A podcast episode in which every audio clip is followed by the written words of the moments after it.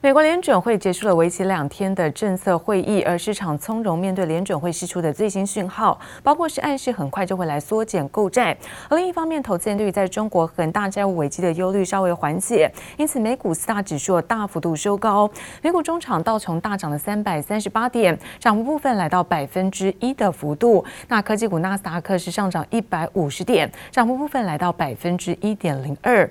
标普五百指数呢是收高百分之零点九五，而费城半导体则是上涨百分之二。再来看到是欧洲的相关消息，投资人对于在中国恒大债务危机的忧虑稍微减退。而在数据方面，欧元区公布了九月的消费者信心指数，那么出现回升优于预期，因此也推升在旅游休闲类股涨到十四周的高点。那欧洲主要指数部分开高震荡走高，而中场德国部分上涨百分之一点零三，而法国涨幅则在百分之一点二九。而美国联准会有结束为期两天的会议，那么决定哦是维持基准利率逼近于零的水准。直言说，可能很快在下一次会议上就会来宣布缩减购债，同时也暗示有最快在明年做升息，这个时间也早于在先前预估。The test for beginning our taper is that we've achieved substantial further further progress toward our goals of inflation and maximum employment. And for inflation, we appear to have achieved more than significant progress, uh, substantial further progress. So that, that part of the test is, is, uh, is achieved in my view and in the view of, of many others. I guess my own view would be that, that the test, the substantial further progress test for employment is all but met. And so once we've met those two tests, once, once the committee decides that they've met, and that could come as soon as the next meeting, uh, that's the purpose of that language is to, is to put notice out. And if inflation remains higher uh, during the course of, of 2022, then we may already have met that test by the time we reach liftoff. 而联准会主席鲍尔口中的下一次会议有，就是在十一月份的时候将会来宣布启动缩减购债，到在二零二二年中左右来结束购债的行动。因为现在经济状况呢取得实质的进展，联准会内部也对此政策是表示支持。不过鲍尔再次强调，目前通膨呢是暂时性，而且对于在美国的劳动力市场呢是发展保持乐观的态度。另外，尽管有官员是赞成那么维持短期利率，那目前水准的这个数字。但多数官员还是认为，明年呢就会来首度升息，早于在先前预测的二零二三年的时间。另外，对于在美国的经济预测，就有出现比较大幅度的一个调整。有官员预测，今年的美国 GDP 呢是只有百分之五点九，不及在六月预测的百分之七。不过，在二零二三年的 GDP 成长数字，从先前预测百分之三点三，是上修到百分之三点八。呃第七十六届联合国大会在纽约的总部登场，美国总统拜登哦首次发表了全球级的演说。那虽然全程没有提到中国，但强调美国呢会积极争取不寻求新冷战，似乎句句都是针对在中国而来。而尴尬的是，现在美英澳结盟之下抢走了法国的潜艇订单，所以使得在法国相当不满。总统马克宏不但没有出席，还只派了一名外交官到现场来聆听拜登演说。美国总统拜登联合国大会处女秀，谈气候变迁，谈疫情，就是不提中国，但还是话中有话。We are not seeking a new Cold War or a world divided into rigid blocks. The United States will compete and will compete vigorously. We'll stand up for our allies and our friends and oppose attempts by stronger countries to dominate weaker ones. 几乎各国领袖全员到齐，在台下聆听，但法国总统马克宏不吃这一套，只派一名小外交官到场，摆明还对美国抢澳洲大订单一事很不满。相较之下，英国首相强生就狗腿许多，连交通工具都能大做文章。You came down on Amtrak, is that right? I did, and and and you you are a living deity. I am. I've traveled millions of miles. You think I'm joking? They love you. 而坚持不打疫苗、反对疫苗护照的巴西总统波索纳洛，这回罕见配合大会防疫规定，乖乖戴上口罩。Apoiamos a vacinação. Contudo, o nosso governo tem se posicionado contrário ao passaporte sanitário ou a qualquer obrigação relacionada à vacina. 拿不出接种证明，巴西总统被纽约餐厅拒于门外，狼狈的和官员在路边吃了起来。一起吃披萨的巴西卫生部长参加完大会后，还经传确诊，吓坏一票人。记者王杰、黄一豪综合报道。而半导体的供给吃紧，看到晶圆龙头台积电在日前调涨价格，而美系外资点名这个举动惊动到大客户苹果和联发科，那么第四季将会砍单，同时认为半导体的需求呢是有放缓的迹象。而对此，IC 设计业者指出，那客户下单呢是有一些谨慎的微调，但不至于在全面性的转弱。根据在海纳国际金融集团最新的数据表示，哦，八月份那么晶片的库存周期呢持续拉长，而交期增加到了二十一周。比七月份多了六天，创下是二零一七年记录以来的最长时间。As vehicles continue to become smarter and smarter, the importance of semiconductors will continue to grow.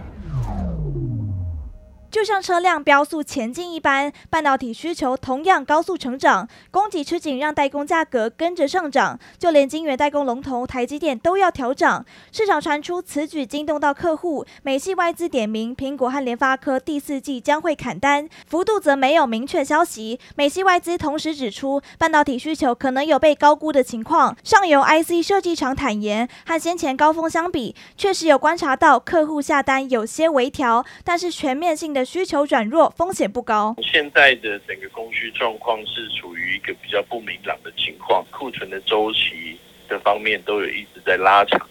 那我想这样的一个拉长周期也慢慢变成一个常态，客户的心态是有一些的改变，但我们仍然在观察是否就是一个需求的一个改变，还是只是在这种库存周期上的一个。对于砍单消息，台积电和联发科都不对市场传闻做回应。多家 IC 设计厂则认为，缺货状况还在延续。联咏表示，整体供应还是很紧，第三季的订单没有改变，第四季数字还在讨论当中，要等到法说会再对外说明。瑞昱也表示，现在状况依旧吃紧，还是被客户追着跑。晶片的交期也持续延长。根据最新数据指出，八月交期增加到二十一周，比七月多了六天，创下二零一七年记录以来最长时间。Right now, those orders are incredibly strong, and I don't really expect that to change, you know, over the next week or two. I think over the last several quarters, CPU shipments have been overshipping notebooks by 30%. The auto vendors, they're actually having real production shortages. So, like, whatever they're buying, and they're buying a lot.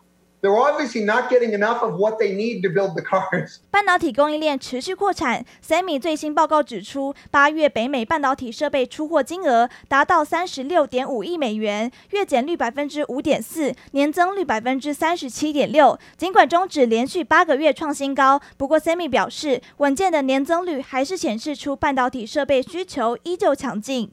记者刘志柔、陈柏成台北曾报道。而台积电到高雄设厂，现在议题发酵，也使得高雄的房价呢是跳空大涨。尤其过去被视为是乡下外围的桥头，从每平十六万元呢上看到三十万元，直接追上了美术馆区域的行情。这也使得拥有丰厚土地资产的建商，那么是高度受惠。从空拍镜头远远看去，大片土地正进行污染整治。这里是中油男子武清炼油厂旧址，而未来可能成为台积电预定在高雄打造七纳米的重镇基地。虽然台积电还没有正面承认，不过当地房市已经全面沸腾。价到目前为止大概涨了一成到一成半左右了。现在目前那边的成交价都站稳二十五万以上，那开价都三十万，但是有些。它面临第一排第一排的那个整个的一个都会公园的，呃，这个个案来讲的话，上看二十八到三十，那直逼啊，这个价钱直逼这个左营高铁站。的一个整个价钱，在高雄被视为乡下外围的桥头，从三年前每坪十六万元，到近期桥头科学园区议题慢慢炒作，最近在受到台积电设厂激励，开价直接上看三十万元，这也让拥有丰厚土地的建商直接受惠。有建商在楠梓一家率破百分百抢地，同区同土地十个月大涨超过百分之二十五，而知名建商在手建案售价全面调涨，高铁旁新案从二十五万元挑战四十万元还有建商在桥头囤地两万平土地，未来将全面攻占三十万元价位。高雄建商基本上来讲的话，凭良心讲，一则以喜，一则以忧。这个忧的是这个土地，现在目前来讲的话，确实非常非常难取得。喜的是，除了高雄本地的这个整个既有的客源之外，那么因为带来大量的工作的机会，所以就是说我们的课程是拓展拓开来了。购买的那个整个区域变广了，对我们的整个销售来讲是相当有帮助的。在地代销业者也说明，除了台积电助攻，企业近年纷纷加码投资高雄，也是一大主因。最近高雄的房市不单单是因为呃台积电会来高雄设厂的原因啦，那最主要因为高雄是一个首购刚性的市场。那其实这两年下来，其实台湾的游资很多，各个企业其实都是在增在加码投资。嗯，那台积电可能成为了一个呃加码投资里面很重要的一个标的。只是还不见台积电设厂影子，房价就先飙涨。专家也提醒，需考量购屋者的能力负担。未来房市虽乐观，但仍需谨慎看待。记者唐佳一科三台北采访报道。而海运业者呢，冻涨运价，但是却狂加附加费。看到是全球的海运二哥地中海航运传出，将在十月十五号针对在远东跟北美东西岸收取呢三种的附加费用。若全部收齐，在美西线每四十尺柜达到八千五百美元，甚至特殊柜加价总和超过了上万美元。专家认为，附加费呢是使用者付费的概念，在供需的市场逻辑下很难不涨。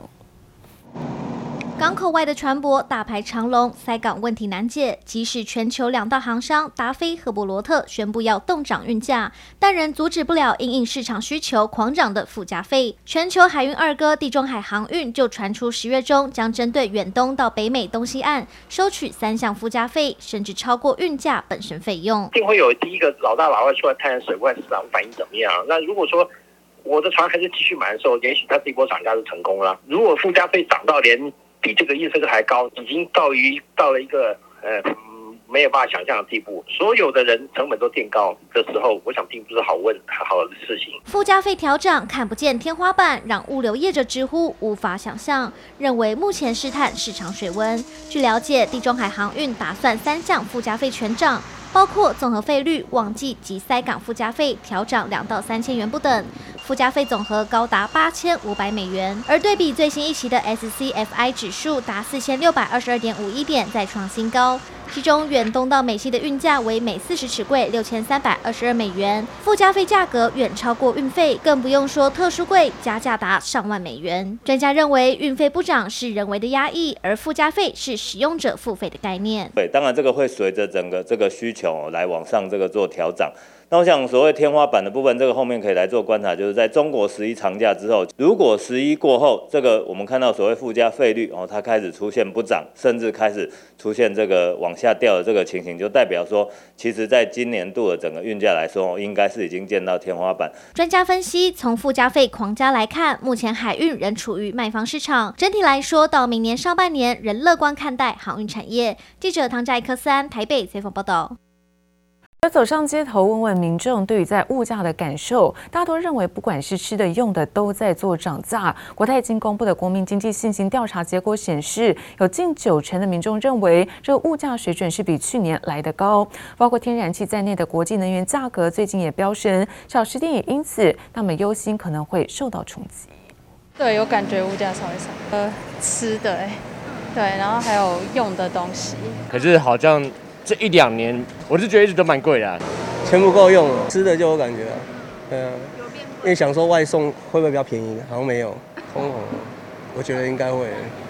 如果局势是这样的话，直活用的、吃的都变贵，走上街头问问民众对物价上升是真的有感。国泰金二十二号公布的二零二一年九月国民经济信心调查结果，也有近九成民众认为目前物价水准比去年还高，逾八成的民众则预期物价还会继续上涨。通膨怪兽蠢蠢欲动，但可不止民生物资涨价有感，包括天然气在内的国际能源价格也不断飙升，天然气创下历史新高，中油暂时冻涨的桶装瓦斯恐怕也有调涨压力，小吃店忧心可能受到影响。不涨，汽油也涨，现在天然气也要涨。到疫情，生意不好，一天做个一千多块，真的是快维不维持不下去了。还是多少还是会影响到。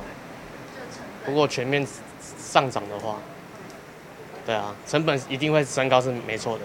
除了受到疫情影响，各类经营成本上升，也让餐饮业者大呼吃不消。打开外送 App 上，本土素食店就悄悄地将炸鸡类人气商品从原先的九十九元涨到一百六十八元，涨幅高达七成。只盼通膨能维持一定水准，否则民众荷包缩水的感受恐怕只会更加强烈。记者周田丽连诗修台北采访报道。而苹果 iPhone 十三系列的新机就即将陆续出货。那我们非凡新闻哦，昨天抢先独家拿到了四款的机型来开箱实测。这次在新机外形上，除了包装盒改采是纸质封条的方式来打开，和上一代相比，在相机模组的大小跟荧幕的刘海都有很大变动。而注意在拍摄跟录影功能上，更是全面升级。热腾腾的 iPhone 十三新机，非凡新闻抢先入手开箱。可以看到这边的外包装少去了过往的塑胶封膜，取而代之的，而是背面这上下两条的纸质封条。我们只要沿着这绿色的箭头往这边撕开，只要翻开正面，打开盒子之后，就可以看到备受期待的天风蓝新色，直接入手。iPhone 十三 Pro 的天风蓝，实际放在室内光下，看起来带点灰色感。翻到正面荧幕上头的刘海，和上一代相比，缩短了百分之二十。不过在相机上，一整块的相机模组范围明显变大，厚度也增加不少，就是因为这次的新机拍照、录影功能全面升级。我们换个场景，来到户外实测新机的电影模式拍照功能。只要我们打开内建相机，启动电影模式拍照功能，镜头保持不动，我的人只要一转头，可以看到黄色的对焦框转到另外一个人的脸上。不过当我的头再转回来，焦点又恢复到我的身上。全系列新机不但大玩自动变焦，影片录制完成后，透过后置改变景深效果，同时靠着更大的感光元件，在低光源的环境下，细节也依旧清晰。不止相机升级很有感，iPhone 十三 Pro 一百二十赫兹的荧幕更新率，对比之下运作更流畅。